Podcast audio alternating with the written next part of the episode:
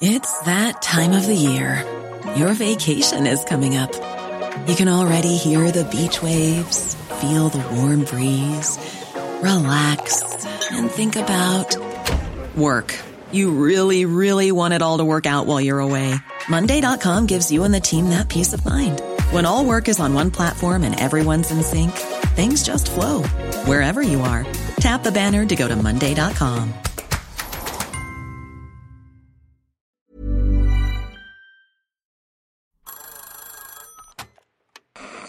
Hola.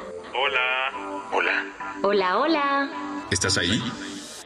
¿Quieres saber lo que está pasando en tu país y en el mundo en pocos minutos? Te lo cuento.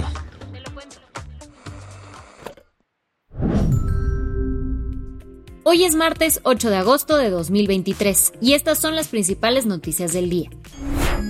Te lo cuento. Hoy termina la fase de recolección de firmas de los aspirantes del Frente Amplio por México y algunas de las taparroscas criticaron el proceso. Los 12 aspirantes del Frente Amplio por México tenían la chamba de conseguir 150 mil firmas antes del 8 de agosto para pasar el primer filtro del proceso interno.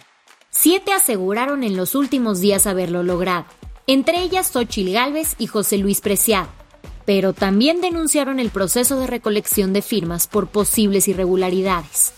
Durante una conferencia de prensa el domingo, Xochitl pidió al comité organizador del frente echarle un ojo al proceso, pues se le hizo extraño que hubiera personajes que tienen ya 100.000 firmas y que yo no los veo en la calle buscando la firma. La senadora también criticó el cambio que se hizo a la página web del Frente Amplio durante los primeros días del proceso.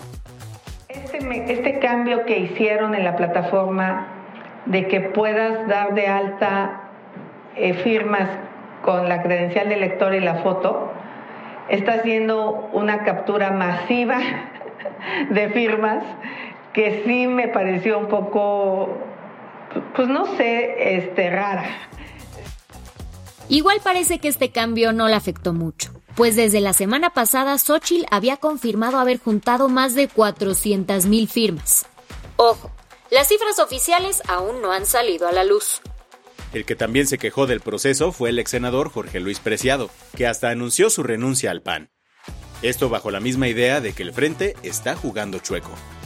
Tras preguntarle el lunes si el presidente nacional del partido, Marco Cortés, le había pedido declinar por Xochitl, Preciado respondió. Lo que él me señaló es que Xochitl Gálvez va a ser la candidata. Punto. Que todos los demás, si queríamos alguna chamba, pues nos fuéramos a ayudarle. Por eso, el ex senador anunció que presentará un juicio ante la Sala Superior del Poder Judicial de la Federación por la falta de certeza jurídica del comité organizador y de los partidos políticos. Bueno, ¿y qué sigue en el proceso opositor? Del 11 al 16 de agosto se hará una encuesta sobre las taparroscas. De estas saldrán tres ganadoras, que entre el 17 y el 26 del mismo mes se verán las caras en cinco debates. La segunda encuesta, que estará abierta y podría hacerse en una plataforma digital, arrancará el 27 y terminará el 30 de agosto. Así, el 3 de septiembre se dará a conocer el nombre de quién será el candidato o candidata presidencial de la oposición. ¿Qué más hay?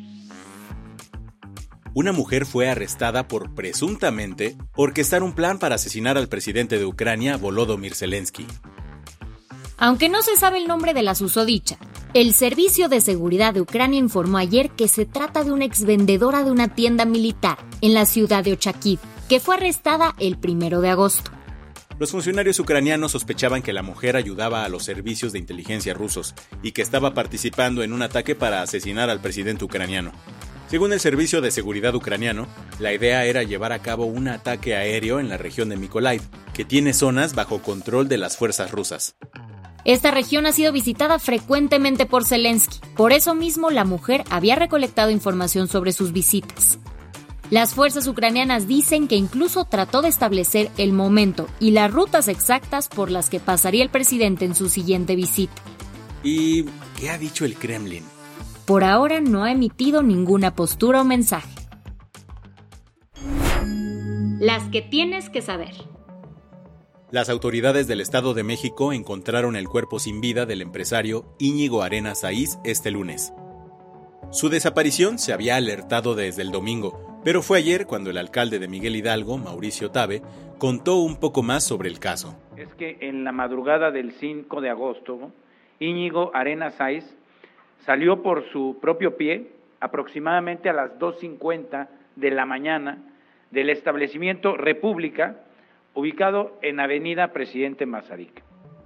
Desde ese antro en Polanco, en la Ciudad de México, Íñigo apareció en Naucalpan, donde fue hallado sin vida en un lugar llamado Black Royce en el Estado de México. La Fiscalía del Estado de México abrió una carpeta de investigación para esclarecer la muerte del empresario. Mientras tanto, el bar Black Royce fue clausurado. La Alianza Legislativa Va por México anunció que interpondrá una acción de inconstitucionalidad ante la Suprema Corte de Justicia en contra de los nuevos libros de texto gratuitos de la SEP. Los legisladores de la oposición argumentan que los nuevos libros van en contra del artículo tercero constitucional, que sostiene que la educación en México debe ser congruente con los últimos progresos científicos, luchar contra la ignorancia y estar libre de fanatismos. Pero el tema no acabará en la Corte, pues la senadora panista Kenia López también comentó esto. Claramente con esta pseudoestrategia educativa se transgrede la Convención sobre los Derechos del Niño de las Naciones Unidas, por lo que hoy informo que acudiré ante la UNICEF a solicitar como autoridad internacional que intervenga para garantizar los derechos de nuestras niñas y niños.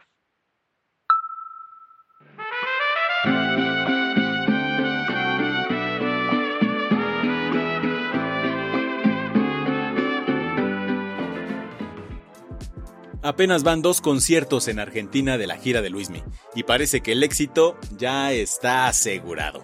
Prueba de ello es el sold out que tuvieron las 65 fechas previstas para este 2023. Y si te quedaste sin boleto para uno de estos conciertos, tranqui, porque el Sol de México anunció ayer 50 fechas adicionales durante 2024. La gira 2.0 arrancará el 20 de enero en República Dominicana y concluirá el 16 de junio en Carolina del Norte, con fechas en lugares como Guatemala, Honduras, Venezuela, Colombia y Brasil. ¿Quieres ir? Ponte pilas, los boletos saldrán a la venta este jueves 10 de agosto. El mundo del cine está de luto. Ayer se confirmó la muerte de William Friedkin, uno de los cineastas más reconocidos de Hollywood de los años 70. Seguro lo topas, porque a lo largo de sus 87 años de vida, dirigió películas como El Exorcista y La Conexión Francesa, con la que obtuvo el Oscar a Mejor Director. Murió a causa de una insuficiencia cardíaca y de una neumonía en su casa de Bel según su esposa Sherry Lansing, exproductora y jefa de estudio. Como parte de su legado quedará una película en la que estaba trabajando y que se presentará en la próxima edición del Festival de Cine de Venecia. Tu dosis mundialista en Teleca. En el primer partido de la jornada, Inglaterra avanzó a los cuartos de final tras un largo duelo sin goles contra Nigeria, ganando 4 a 2 en penales. Australia también pasó a la siguiente fase, tras vencer a Dinamarca 2 a 0. La del vaso medio lleno. Te presentamos a Ana Paula Jiménez Díaz y Leonardo Miquel Cervantes Mateos dos estudiantes de la Universidad Nacional Autónoma de México que se llevaron una medalla de bronce en la Competencia Internacional de Matemáticas 2023. En esta edición número 30 celebrada en Bulgaria, participaron casi 400 estudiantes de 50 países diferentes. Y espérate que hay más. Ana Paula se convirtió en la primera estudiante mujer de la UNAM en participar en esta competencia con más de 20 medallas en competencias nacionales e internacionales de matemáticas a su nombre, algunos la están calificando como un prodigio. Con esto cerramos las noticias más importantes del día. Yo soy Andrea Mijares. Y yo soy Baltasar Tercero. Gracias por acompañarnos hoy en Te lo Cuento. Nos escuchamos mañana con tu nuevo shot de noticias. Chao.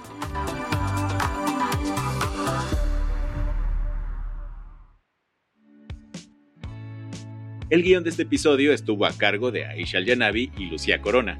Paula Gándara es la editora del guion y la dirección editorial es de Sebastián Ermenger. Gelúe Santillán es la directora creativa y el diseño de sonido está a cargo de Alfredo Cruz.